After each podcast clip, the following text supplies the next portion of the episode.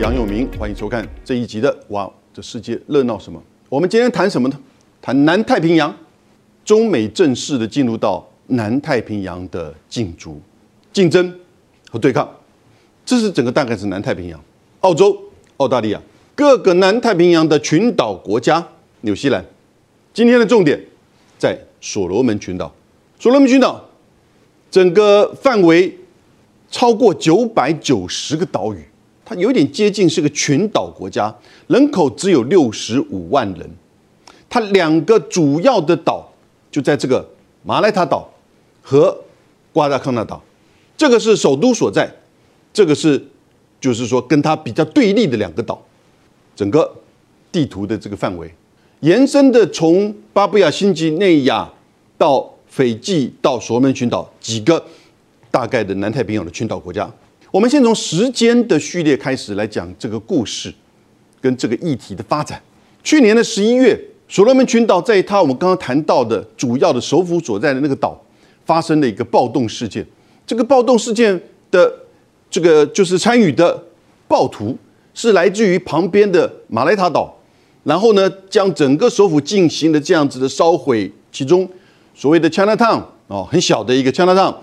居然造成了三个人的死亡的这个事件，这个事件呢，当然就是抗议。那所罗门群岛的总理在二零一九年和中国大陆建交之后，和中国大陆加强关系，同时呢，也抗议，就是说两个岛之间的种族跟就是资源的分配问题。不过，他们两个岛其实在一九九九年就不断的发生冲突，也不是最近的事情。在这个岛屿之间，种族的或者是岛屿的这种权利的这种争夺，其实一直都是经常听闻的。过去两岸之间的这南太平洋的这个外交啊，也在同样的上演这样子，就是说各自有一个不同的，就是说支持者。去年的十一月的这个暴动呢，整个啊现场事实上是非常这个糟糕的哈。去年十一月的暴动，澳洲。就有派遣他的安全部队警察啊，几十人立即的前往所罗门群岛，应所罗门群岛政府的要求，然后呢去协助秩序维安。澳洲大概在二零一七年之前就有派遣部分的这个维和部队、维安部队。二零一七年之后呢，和所罗门群岛就签了一个安全协议，那当然就部队离开，但是呢，随时有需要维持安全的时候呢，他会回来。去年十一月他就回来维持安全，大概也待了。几个礼拜，可是呢，所罗门群岛的这个总理呢，他就开始加强的跟中国大陆和北京政府的互动，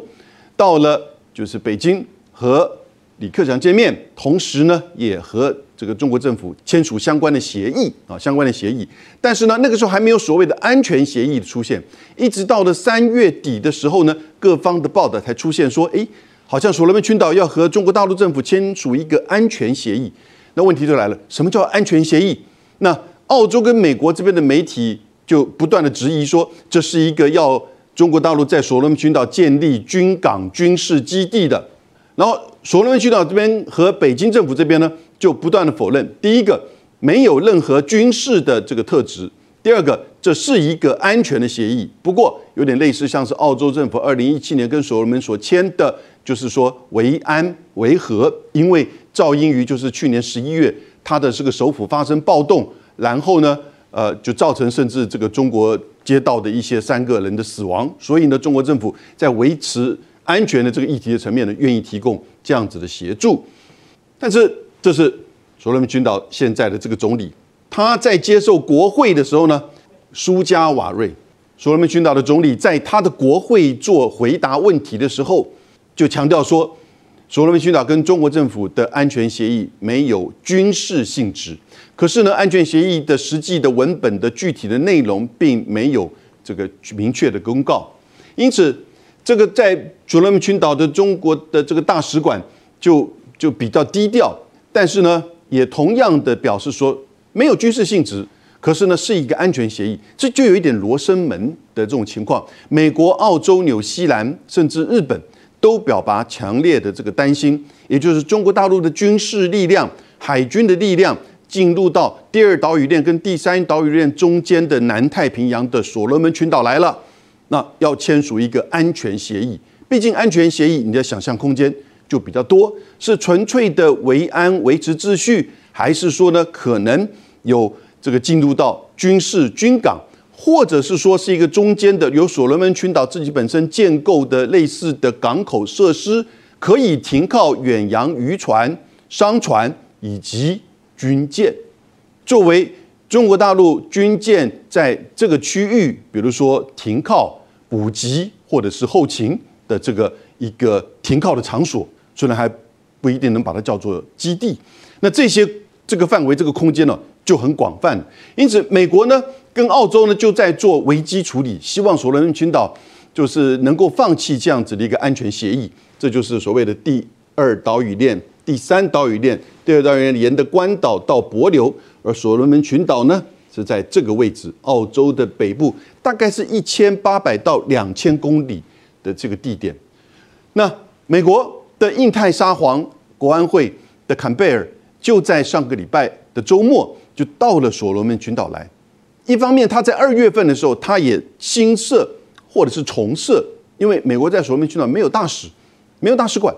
在一九九三年的时候呢，他就把它给裁撤掉。然后从去年年底发生这个事情，当然这个事情慢慢的酝酿，这几个月，美国跟澳洲更确定了所罗门群岛跟中国大陆在谈这个安全协议。所以二月份的时候呢，他就要新设一个大使馆啊，跟这个大使事隔大概有超过二十三年的时间又回来了。同时呢，这个坎培尔呢就亲自到所罗门群岛来，希望所罗门群岛总理能够这个把这个协议给放弃掉，或者是他说你要给我看看你那个文本到底是怎么样的一个内容。那坎培尔其实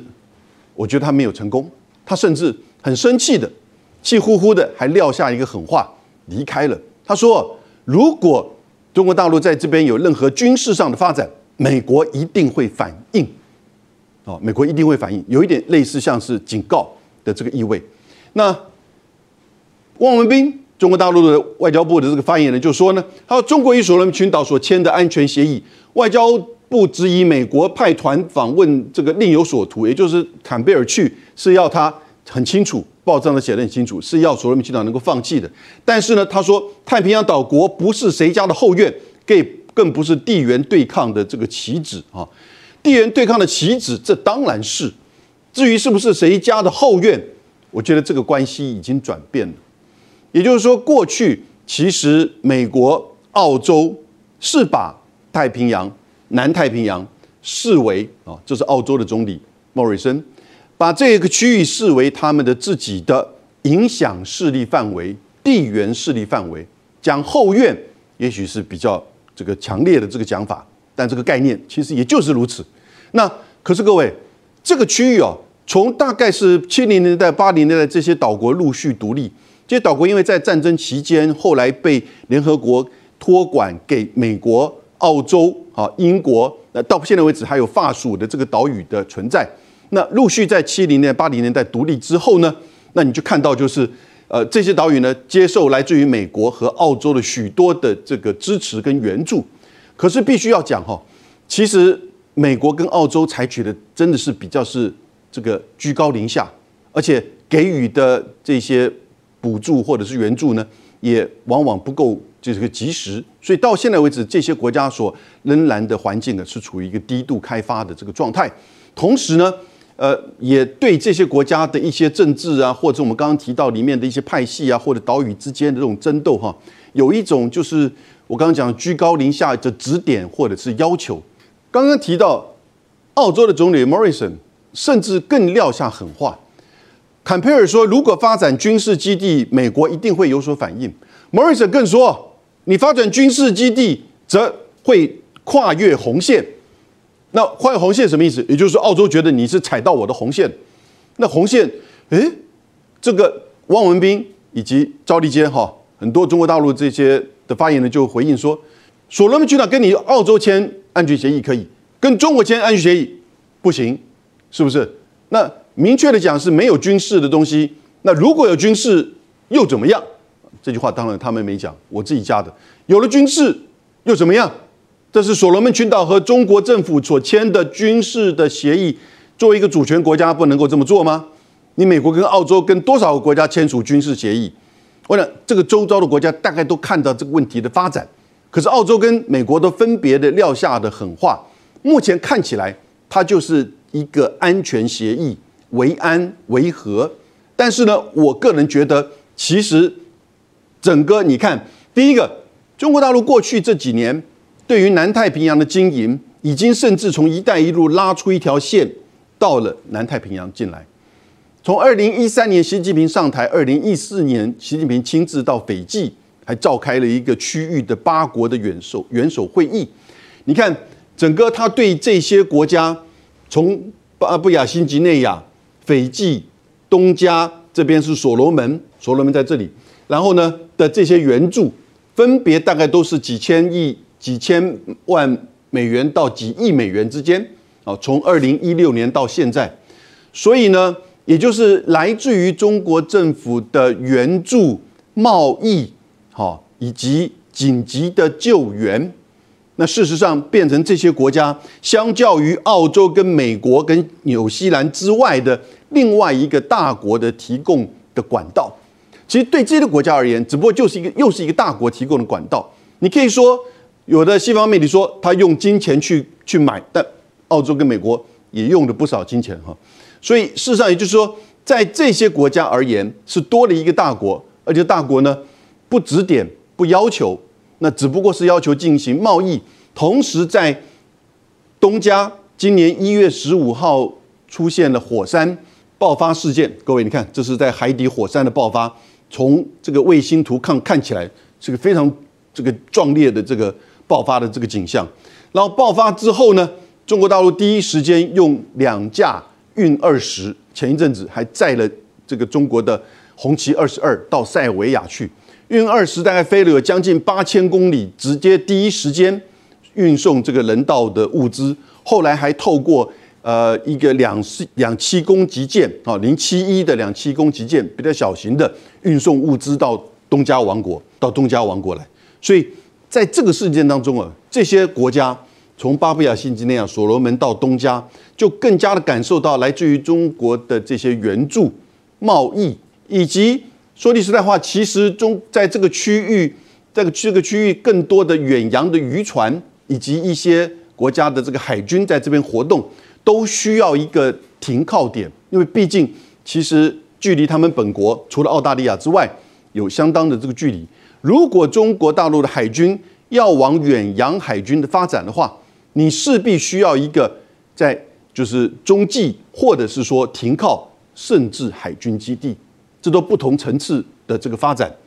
所以，我们先先看看中国大陆的在外的海军的基地，目前严格而言只有一个，那就是吉布地。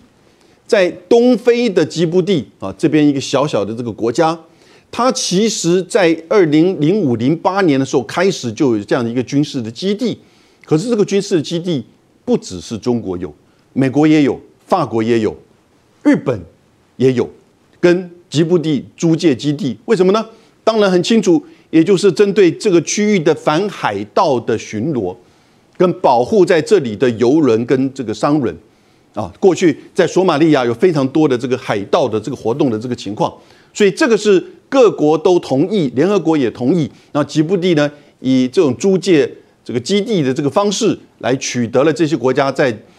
吉布地设立这个所谓的保障基地或者是军事基地。那但是这个军事基地跟严格而言的这种海外美国在海外的驻军的军事基地当然完全不一样的啊，这个大部分就是一些人员的。就是训练，或者是这个船舰的停靠补给。那同时呢，彼此你看这么近的距离，彼此都知道彼此在做什么事情。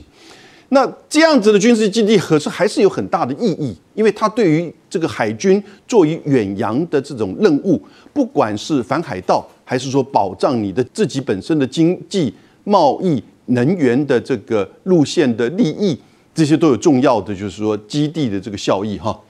可是你就实际上现在中国大陆的海军。已经，美国的数字已经说，中国大陆解放军海军已经有三百五十五艘这个船舰，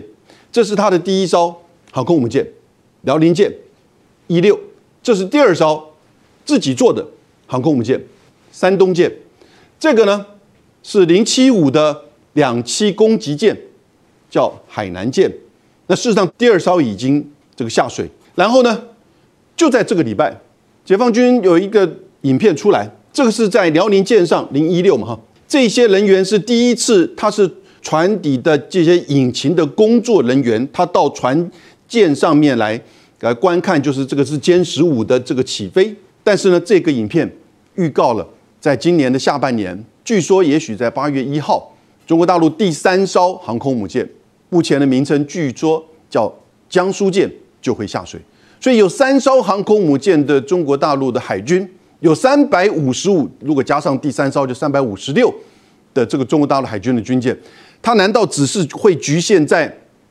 台海或者是这个第一岛屿链之间吗？它一定会开始会保护它自己本身的海外的利益，不管是反海盗，还是说贸易线，还是说能源安全的海上安全线。所以这一些的这个。就是你看到军事的这个演练哈，以及一些这个不断的航行呢，就出现需要类似像这样子的安全的这个协议或者是基地的安排。所以各位，我从来不怀疑中国大陆进入到南太海军去保护它的这个贸易或者是双边关系，我觉得只是时间问题。也许不是这一两年我们就会看得到，但是你会看得到从最早开始的这些贸易。援助双边关系到现在是安全协议，然后呢，可能大概就是一个基地的停靠，然后甚至军事基地的租借，啊，类似像是吉布地，会不会有更进一步的，我们也不确定。可是这是一个大概中国海军一定会走的远洋海军的路线。那问题就是说，美国、澳洲怎么去面对这样子一个发展？这是个挑战，特别是对澳洲，距离自己。本身这么近的距离只有两千公里，尤其澳洲采取的是叫前进防卫，他把他的这个防卫的区域设在东南亚跟南太，他没有驻军。美国的驻军叫前进部署，但澳洲呢叫前进防卫。所以在这个区域发生任何的这种军事的不稳定，就等于是他的国家安全受到威胁。但这个时候他发现到有一个另外一个军事的大国可能进入到这个区域做一些。这个海上的巡航或者是基地的租借，这些东西当然就对他是一个蛮大的安全的挑战。如果这两个国家又没有任何彼此上这种外交跟国防上的这种相互的信任的话，所以这就是美国跟澳洲在南太现在面临到最明显的中美之间在南太的这种相互的竞争啊，我觉得已经开始，只不过是时间的问题。而且除了南太之外，南海老早是一个。啊，争逐的这个所在，更进一步，将来到印度洋、到这个东非都有可能。但是，当然，整个在印太地区或者是亚太地区，从东海到南海，还是真正的中美之间在海军的主要的这个争执的这个场域。那可是看看我们自己台湾呢？我们现在剩下十四个邦交国，在南太呢，其实现在只剩下四个了，也就是剩下马绍尔群岛、帛琉、诺鲁。和图瓦鲁，那所罗门群岛呢，在二零一九年啊，也跟中国大陆建交，所以我们剩下十四个邦交国里面，本来南太是还蛮多的这个邦交国，因为过去透过美国跟澳洲的这个协助，但是你慢慢看到这样子一种就是说增长，就是中国大陆在这边影响力的这个增长，也显现出我们在这边外销的这个损失，也显现出中美之间。在南太的这种竞逐，其实已经正式的展开。今天到这边，谢谢大家。